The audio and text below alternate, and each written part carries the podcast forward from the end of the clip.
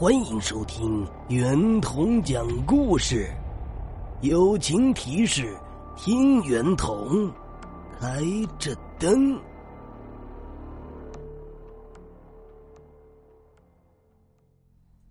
下面这个故事的名字叫做《墓碑》。我是一个村警，工作性质比较特殊。隶属于保安公司，却属于派出所管理，是派出所的临时工，工资却在保安公司领。如果你还不明白我是干啥的，好吧，直接说。放在古代，我这个工作就是打更的。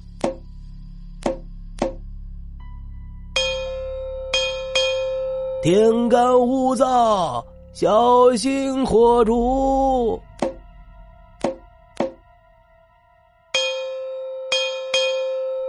明白了吧？别看叫村警，我却是在城里工作。我们县不算很大，东城区属于居民区，西城主要是一些厂子。我的工作很简单，每天晚上骑着派出所派发的电动三轮警车，顺着县城主干道转两圈，晚上一圈，凌晨一圈。有时候我总感觉自己这个工作好笑，感觉自己更像是给坏人通风报信的。第一圈是告诉坏人可以动手了，第二圈是告诉坏人天就要亮了。如果我遇到警情怎么办？哼，打幺幺零呗。不过我电动警车上有一个摄像头，直接和派出所联网。主要是为了考察我有没有按时巡查，还配备了一部专用的手机，只要打开摄像头，也可以联网到派出所。我每天都是按照特定的时间和特定的路线巡查，然后就回家睡觉。凌晨起早转一圈，车放到派出所维修充电。那是一个深秋，东城满地的落叶，西城一片片荒草。我骑上我心爱的小摩托，它永远不会堵车。转完了东城，就去西城。晚风一吹，还真有一点凉。我裹了一下警服，心想过两天就要发冬季大衣了。心里想着，眯着眼睛开车。可以这样说，这条路我可以睡着开回家。每天都转，实在是太熟悉了。忽然，前方出现了一团白雾，就像是热力系统漏气，从地下下水道喷出来的热气一样。我精神一振，这可是警情啊！可能是某个厂子在深夜偷偷排放污染气体。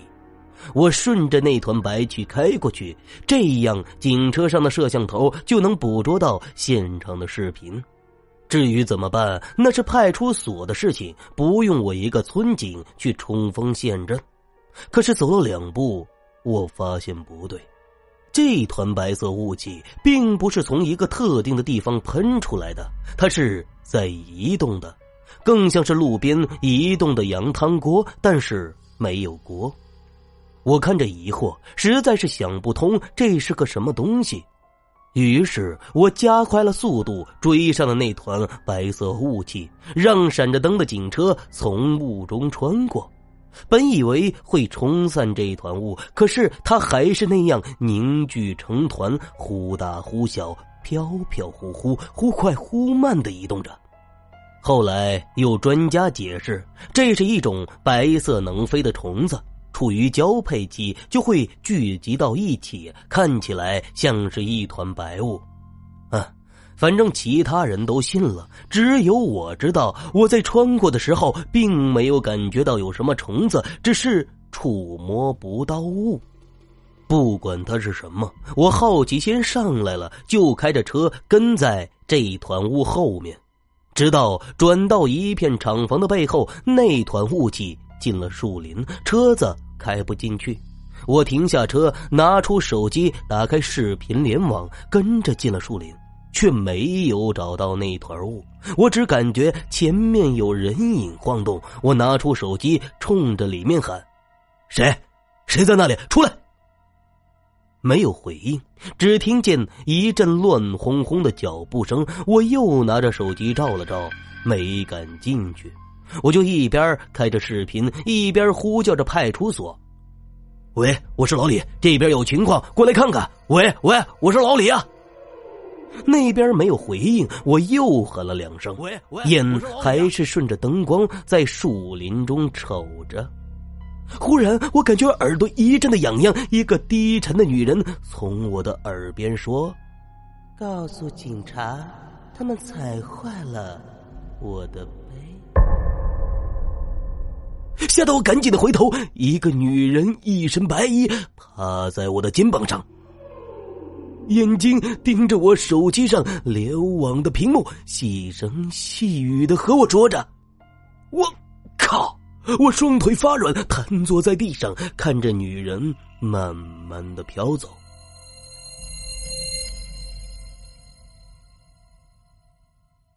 后来经过调查，有两个兄弟从树林旁边的这个厂子上班，晚上一个从厂里偷，一个在外面接，涉案金额还不小，却从来没有被发现。